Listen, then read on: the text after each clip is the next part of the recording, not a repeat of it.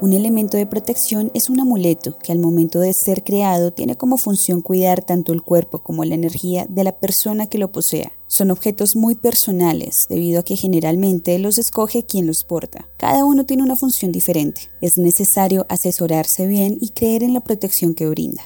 Los más conocidos son los elementos de protección naturales, principalmente las plantas. Estas nos acompañan desde tiempos ancestrales en una constante evolución. En esta sección se encuentran la savia, la ruda, la savia, la tamisa, entre otras. Además, aparte de las plantas, están los inciensos, debido a que son extraídos de los árboles. Los cuarzos también entran dentro de esta familia. Son piedras naturales preciosas que tienen un poder infinito y han aportado bastante a civilizaciones antiguas. Eran utilizadas para cuidar su entorno, la abundancia, la energía y sus cosechas. Estas se nutren de los minerales que se encuentran en la tierra. Se pueden tener amuletos para la suerte, el amor, la prosperidad, el dinero y la protección. Los lugares habituales en los que se portan estos objetos son en las zonas cercanas al cuello. Cuando su uso se va a dar en un sitio como en el hogar, se sugiere colocarlos en lugares visibles como las puertas. Mano de Fátima, también conocida como Yamsa, es un amuleto formado por una mano con cinco dedos, el cual tiene un significado especial para la religión musulmana y hebrea, porque refleja los cinco libros sagrados del Corán. Contiene algunos símbolos de otras religiones en las que la asemejan con la mano de Dios. Este elemento representa bendiciones, poder y fuerza. Triskel, símbolo celta formado por tres brazos en espiral que los une un círculo o un triángulo viéndose como un tipo de hélice.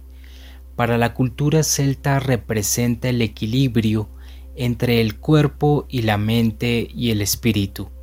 En la antigüedad era un símbolo de buena suerte que protegía a la persona, animal o cosa que lo porta de las malas energías, brujas o demonios. También se usa como un amuleto de sanación, se dice que tiene la capacidad de curar cualquier enfermedad. Estrella de David, emblema compuesto por dos triángulos equiláteros superpuestos formando una estrella de seis puntas. Es asociado principalmente al judaísmo, pero también es utilizado en otras religiones como el cristianismo, el islamismo y el hinduismo. También nombrado el sello de Salomón, es conocido por traer suerte, protección, amor, salud, riqueza y otros beneficios. Medalla de San Benito. Para varios es más que un amuleto, es uno de los elementos más utilizados para permanecer protegido de forma espiritual.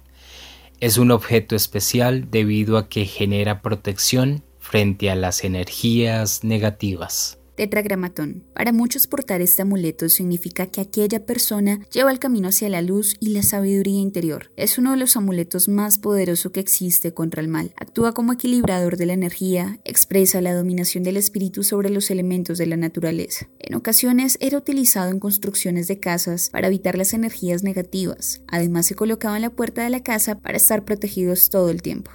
Los elementos de protección son objetos personales es indispensable sentir una unión positiva con ellos para que cumplan con su función.